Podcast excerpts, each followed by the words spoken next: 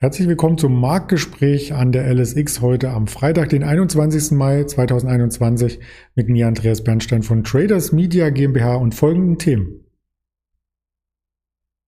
Wir schauen auf den ruhigen Wochenausklang im DAX mit Fragezeichen, denn das Gewinnpotenzial von gestern wurde noch einmal ein Stück weit auf der Oberseite erweitert. Ob sich der Markt festfährt oder nicht, das ist die Kernfrage, die wir gleich klären möchten. Wir blicken auf die Lufthansa und wir blicken auf Fresenius oder auf die Freseniusse, je nachdem, wie man die Mehrzahl hier gestalten kann. Und das Ganze werden wir mit dem Patrick erörtern. Guten Morgen, Patrick. Hallo, Andreas. Ich grüße dich. Ja, der Handel ist ein bisschen ruhiger geworden heute, wenn man das so ähm, in den ersten Stunden erst einmal sagen darf. Aber er hatte ja auch rasante Wellen in dieser Woche hinter sich. Wie schätzt du denn die aktuelle Marktlage ein? Ja, es ist wirklich so, so ein bisschen abwartend. Ähm, wir sind in, in, einer seitlichen Schiebezone jetzt schon die letzten Handelstage dort gefangen oder auch schon Wochen, ähm, äh, die jetzt sich durch dann die Verlaufstiefs bei 14.800 Punkten kennzeichnet und eben auf der Oberseite äh, eben die Hochs äh, über 15.500 Punkten. Und ähm, ja, da wird es jetzt spannend zu sehen sein, wo dort der nächste Impuls äh, dann sich zeigt. Und äh, wir haben Unterstützung durch die 50-Tageslinie, äh, durch die 38-Tageslinie, die 38-Tageslinie bei 15,2 etwa, 50-Tageslinie ein Stück drunter bei 15.060 Punkten ungefähr. Wir sind jetzt gerade, als ich aus dem Handelssaal gegangen bin, waren wir bei 15.410 Punkten im DAX. Ähm, also wir sind da jetzt wirklich in dieser spannenden Phase, ob es jetzt äh, zu einer gesunden Konsolidierung einfach nur gekommen ist und wir dann äh, daraufhin den Impuls nach oben haben oder ob es vielleicht sogar wirklich eine Top-Bildung ist, äh, bei der man dann unter den Verlaufstiefs, ähm, die ich gerade angesprochen habe, auch wieder damit rechnen muss, äh, dass es ein bisschen, ein bisschen schwächer wird. Ähm, das wird relativ spannend sein, äh, wo, wo es da jetzt hingeht, die, die, die Reise. Hm, es fehlen ja auch so ein bisschen die Impulse aus den Einzelunternehmen. Die Quartalsaison ist fast beendet. Ähm, viele Hauptversammlungen sind noch aktuell natürlich online. Die beginnen in Deutschland zumindest meistens um 10 Uhr. Also wer sich das im Wirtschaftskalender anschaut, ähm, der ist äh, herzlich eingeladen, auch an diesen Hauptversammlungen immer teilzunehmen. Also muss man darauf setzen, dass es äh, größere Impulse gibt von Unternehmensebene, die vielleicht strategisch ausgerichtet sind. Und da haben wir ein paar Sachen mitgebracht. Als erstes die News bei äh, Fresenius ähm, oder Freseniusse, muss man schon sagen, denn da geht es ähnlich wie bei Pretty Woman darum, dass man ein Unternehmen aufspaltet und die kleinen Anteile dann äh, gebührend verkaufen kann, oder? Genau, richtig. Also äh, wir haben ja diesen, diesen großen Konzern Fresenius, der aus vielen äh, Einzelteilen besteht. Äh, da haben wir äh, das andere im DAX gelistete Fresenius, Fresenius Medical Care. Ähm, das ist eben die Dialysetochter, die sich mit der Herstellung von Dialysegeräten her äh, befasst und diese herstellt. Ähm, dann haben wir Fresenius Kabi, das ist ähm, ja so, so, so eine Generika-Sparte, so ein bisschen Nachahmerprodukte oder auch äh, Infusionen, die dort ähm, hergestellt werden. Helios, der Klinikverband, äh, den viele vielleicht kennen, wo dann eben auch eigene Kliniken betrieben werden. Und so eine Projektmanagement- und Dienstleistungssparte, die sich Varmed nennt. Und äh, ja, das sind eben diese verschiedenen Bereiche, die jetzt eben zusammen unter der, dem Dach der Fresenius ähm, an der Börse auch gehandelt werden, beziehungsweise muss man da sehen, die Fresenius Medical Care gehört nur zu einem Drittel etwa der Fresenius. Aber das ist schon relativ komplex äh, strukturiert und ähm, dort äh, ist jetzt der, die Diskussion entbrannt, ob man dort die Werte nicht besser heben könnte, indem man dort eben Abspaltung vornimmt und das Ganze vielleicht so ein bisschen einfacher zu durchschauen äh, macht auch. Und äh, insbesondere die Eigentümer, äh, die Stiftung, die dort äh, Großaktionär bei der Fresenius ist, ähm, hat sich dort auf die Operation Abspaltung, ähm, so wurde das verlautbart, ähm, geeinigt. Das heißt, falls dieses Restrukturierungsprogramm nicht greift, womit man dann 100 Millionen Euro jährlich äh, einsparen möchte, dass man dann eben äh, sich auch genauer anschaut, ob es hier nicht zur Abspaltung kommen kann. Mhm. Wir haben den Chart eben hier auch eingeblendet, also von Fresenius Medical Care als erstes. Ähm, ja, da gab es schon schlechtere Zeiten, aber auch bessere. Da kann man aus dem Chartbild nicht direkt äh, viel ablesen, wohin die Reise gehen könnte. Viel besser sieht's aber bei Fresenius SE aus. Die Aktie ist nämlich aktuell auf einem Jahreshoch.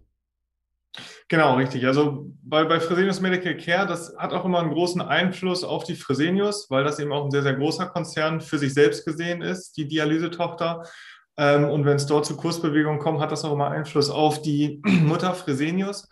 ähm, auf den Mutterkonzern. Und da gab es jetzt bei Corona äh, eben insbesondere die Probleme, dass man befürchtet, dass Dialysepatienten äh, Risikopatienten sind, die dann vielleicht eher auch an Corona versterben und man eben weniger Dialysegeräte benötigt. Das hat eben zur Schwäche gehabt, dass Fresenius Medical Care dort äh, so ein bisschen Gegenwind bekommen hat, auch ähm, ja die Ausblicke eben so ein bisschen angepasst hat. Und das hat auch den Mutterkonzern, die Fresenius, äh, belastet. Und hier ist jetzt äh, der, der Vorstand äh, der, oder Vorstandsvorsitzende Sturm äh, ist da der Meinung, dass hier eine klare Unterbewertung am Markt vorliegt. Und wenn man sich die Fundamentalzahlen anguckt, kann man das auch so ein bisschen nachvollziehen, weil die KGVs auch sich ganz stark verschoben haben. Früher teilweise mit 20, 25 KGV, 25er KGV bewertet.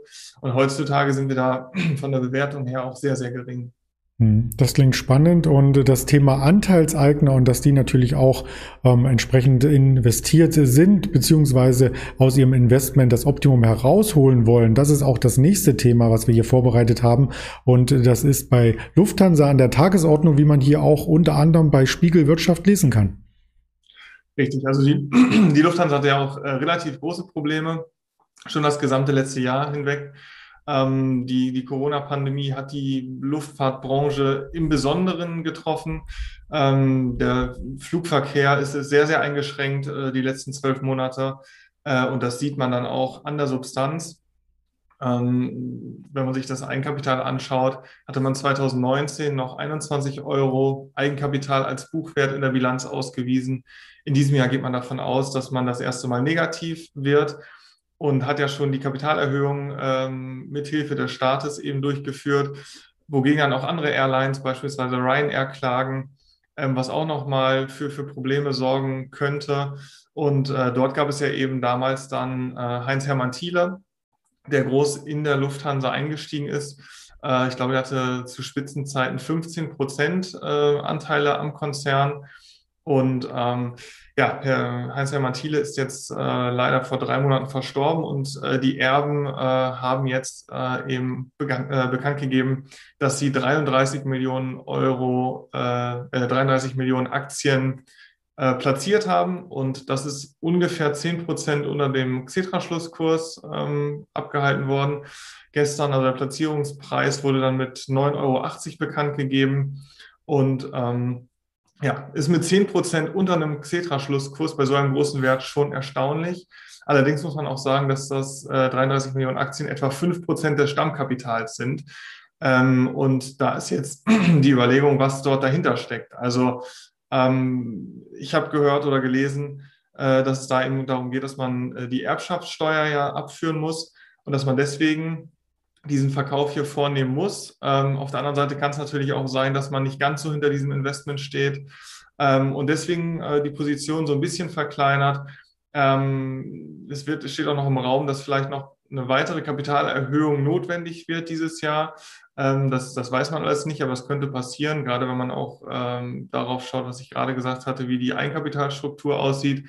Ähm, das sind alles so Probleme und viel Unsicherheit ähm, dass man aktuell gar nicht so beurteilen kann. Und die Lufthansa steht jetzt aktuell auch bei 10,15 Euro. Also ähm, ja, könnte natürlich auch sein, die haben einfach Geld benötigt. Ähm, die Erben, 9,80 Euro klingt ja auch nach, nach einem Schnäppchen.